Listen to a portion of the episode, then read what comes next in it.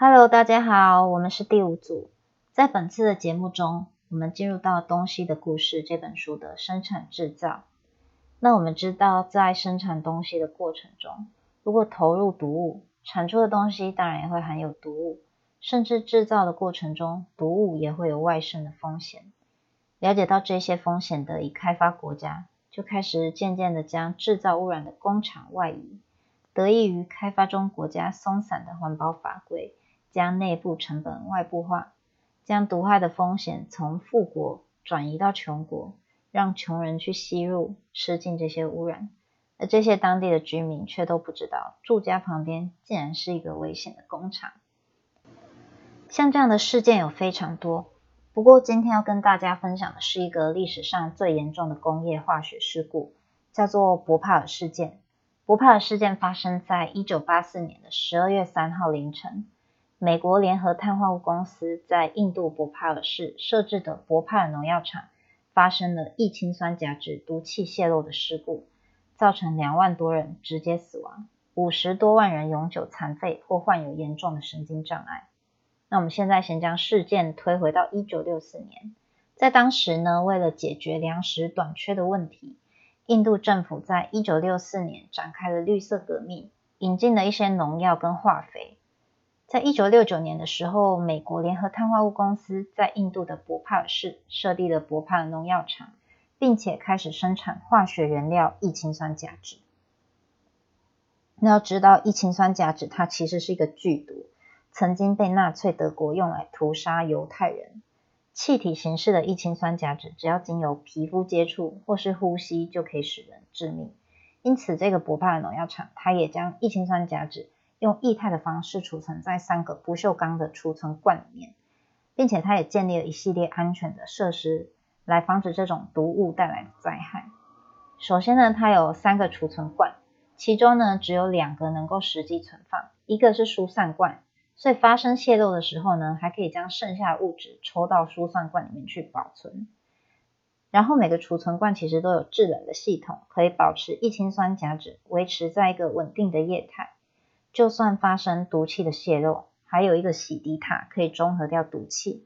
那如果没有中和掉的部分呢，另外还有一个燃烧塔可以燃烧掉有毒的气体。甚至最后还有一道高压的水幕可以中和毒气。那么一开始呢，博帕尔农药厂的生意非常好，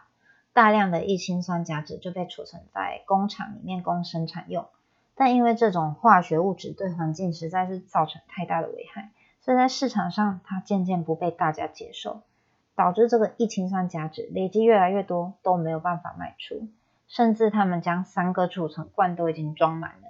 那也因为销售量下降，工厂有点亏损，设备开始没有定期的维护。维持工厂安全的人员呢，他们也被大量裁员。终于在一九八四年十二月三号那一天，工厂内的异氰酸甲酯储存罐发生了放热反应，温度升高到两百度 C。但是冷却设备、洗涤塔跟燃烧塔装置呢，先后都失灵。巨大的压力呢，导致储存罐的阀门被冲开，整个异氰酸甲酯马上散布在博帕尔市的空气里面。当时很多市民都还在睡梦中，大量的市民就瞬间死亡。那有些在逃命中死亡，就算幸存下来，也都严重伤残。在事件的当下，居民跟附近的医院都不知道造成伤害的物质究竟是什么，没有办法紧急的应变。好的，那事件的经过就讲到这边。我们看到博帕尔农药厂，它为了要降低成本，对设备的管理和维护的工作严重的不足。生产线上的多个安全系统竟然没有一个可以正常的运转，同时它还缩短生产工人的安全培训周期。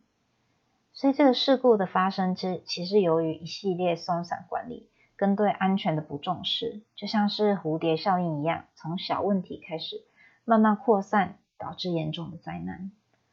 为了要防止这类意外再度发生，我们应该要考虑在生产制造的过程中。除了原料上有毒成分的危害以外，也要注意工业安全的事项，设置好安全跟紧急避难措施。除了要保障自己员工的操作安全，也需要保证当地居民有权利知道社区有哪些毒物借由空气释放，以及毒物到底存在哪。